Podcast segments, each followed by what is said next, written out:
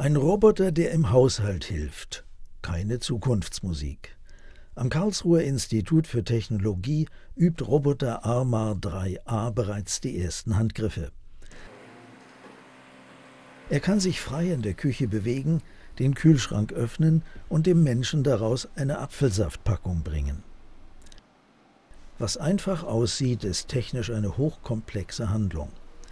Ein Roboter, der in derselben Umgebung wie Menschen agieren soll, muss diese wie ein Mensch wahrnehmen und sich ähnlich wie ein Mensch darin bewegen können. Außerdem sollen Menschen so natürlich wie möglich mit ihm umgehen. Eine humanoide Form erleichtert das.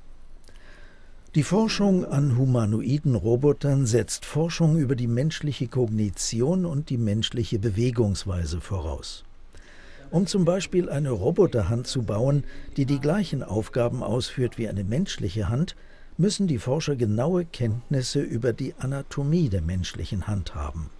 Um Algorithmen zu entwickeln, die einem Roboter erlauben, Gegenstände zu erkennen und zu greifen, müssen die Forscher verstehen, wie ein Mensch die Welt wahrnimmt. Armars Augen bestehen aus Kameras, deren Abstand dem Abstand der menschlichen Augen in etwa entspricht. Insgesamt sind es vier, zwei für die Weitsicht und zwei für die Nahsicht. So kann der Roboter den Abstand zu Hindernissen und Gegenständen berechnen und sie greifen. Er muss die verschiedenen Objekte voneinander unterscheiden und sie greifen können, ohne sie zu zerstören oder fallen zu lassen.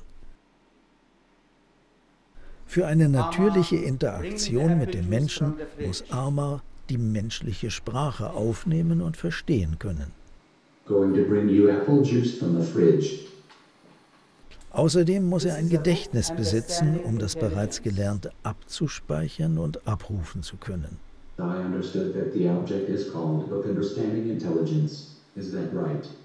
Um sich kollisionsfrei im Raum zu bewegen, muss Arma ein internes Modell seiner Umgebung erstellen. Hindernisse oder Türöffnungen müssen als solche erkannt werden, damit der Roboter um sie herum oder durch sie hindurch gehen kann. Arma 3a hat noch einen Bruder, Arma 3b, hier in Rot. Während der blaue Arma hauptsächlich über die Sprache gesteuert wird, hat Arma 3b noch andere Talente. Er lernt durch Imitation. Ja, Arma 3a und 3b können äh, vielseitige Aufgaben in äh, Alltagsumgebung ausführen.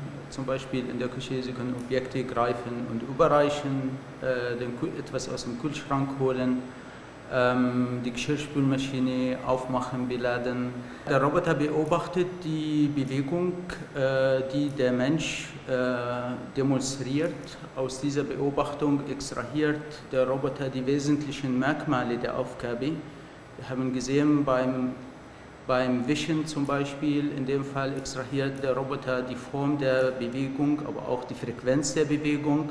Und das sind die zwei Parameter, die man dann adaptieren kann, um zum Beispiel größere Flächen zu wischen, beziehungsweise um schneller oder langsamer mal den Tisch zu wischen.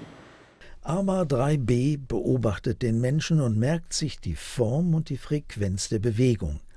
Das wird dann in eigene Bewegungen umgesetzt um den Tisch in kleinen oder großen, langsamen oder schnellen Bewegungen zu wischen. Die Roboterhand ist mit Sensoren ausgestattet.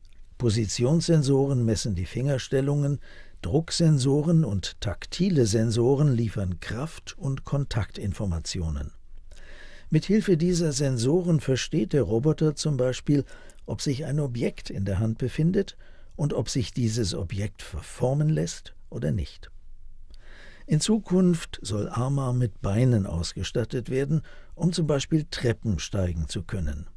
An der nächsten Arma-Generation, Arma 4, arbeiten bereits die Forscher am KIT.